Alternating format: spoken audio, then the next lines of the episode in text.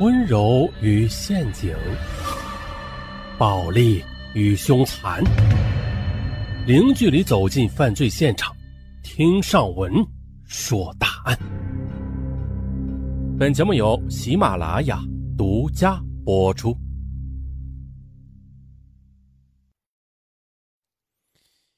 那网购现在每个人都会啊，包括老年人都会了。那大家都网购过什么呀？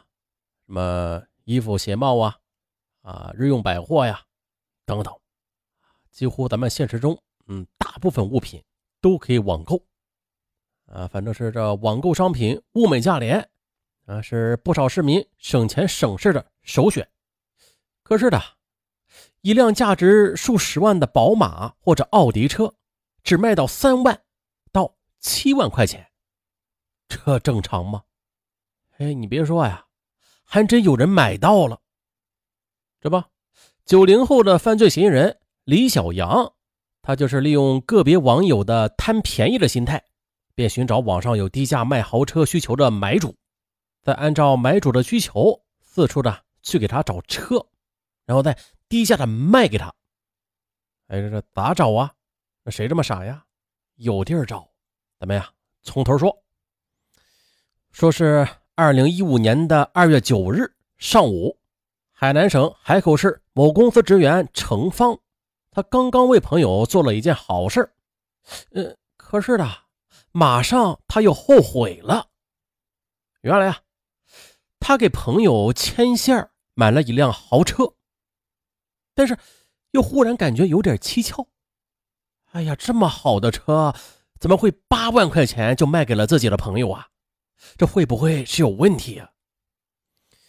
程芳的朋友武义是个做海鲜生意的老板，年轻有为，还不到三十岁呢，便赚了数百万了。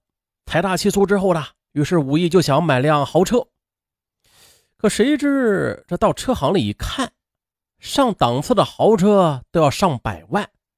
按说啊，自己的钱是够了，可是做买卖嘛，啊，需要流动资金。于是他便想买辆价格便宜一点的二手的奔驰或者宝马，啊，既上档次又省钱，啊，对，就这么来吧。于是呢，二零一五年的一月初，他就把这一想法告诉了好友程芳。程芳听后，哎，我有路子呀，啊，可以低价买到二手的豪车。原来，程芳在微信上认识了一个卖二手车的朋友。对方微信名叫“亮车”，经常的在朋友圈里推送一些二手车的信息，价格特别便宜，还都是豪车。具体能便宜到什么程度啊？这好几十万的奔驰、宝马，他只卖到三万、四万、五万、六万。哎呀，很符合武艺的要求。于是呢，程芳就将武艺对于车辆的基本要求通过微信告诉了对方。辆车很快的就向他们推荐了一辆二手的奔驰，说原价上百万的车是出了点事故，这维修之后再来卖，但是车况很好，事故损伤也不大。那如果能买到这辆车，对于他做生意很有帮助。吴毅一听就心动了，他想，这一辆没损伤多少的价值百万的奔驰车，竟然就卖几万块，这这这不是白菜价吗？朋友程芳又说了：“哎，这辆车说呀，这车的车主是个很有钱的主他不想开事故车了，所以就想便宜卖了。”武艺一听就更加心动了，急于要见车主。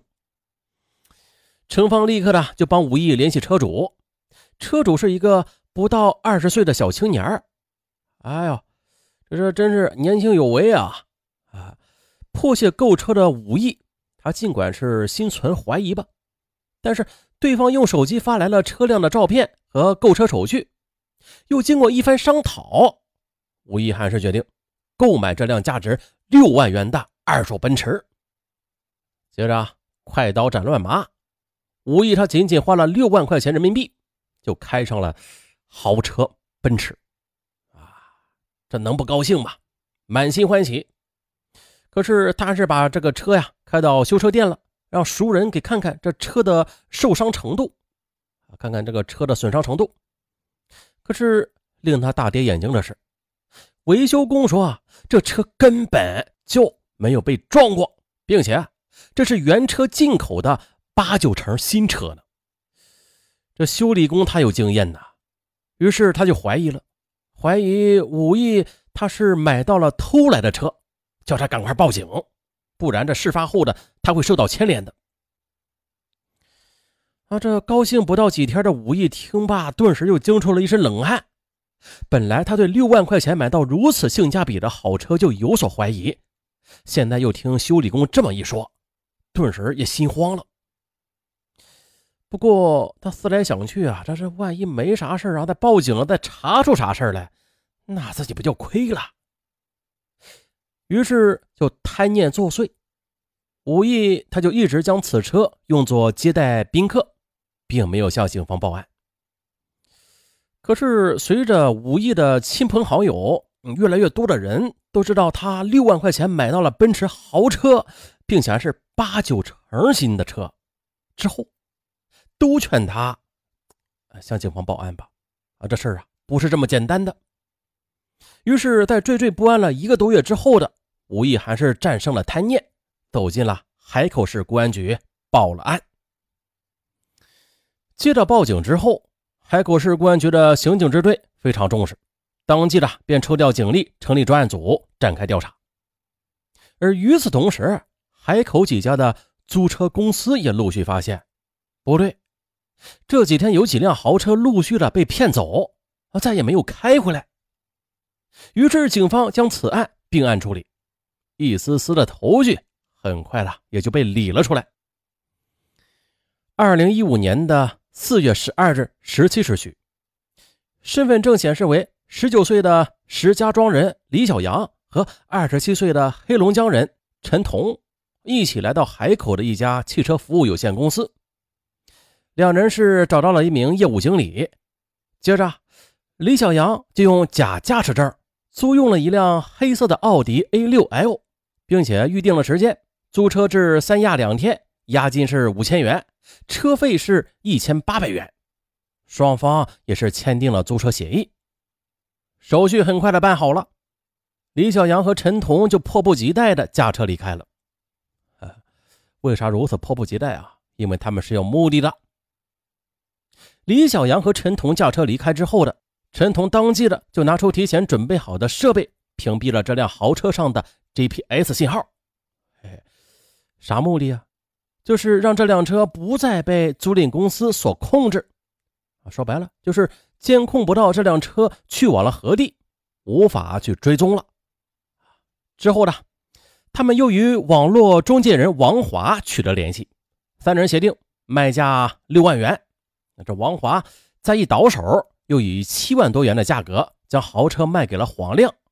随后，他们又约定到广州省湛江市海安码头去碰头。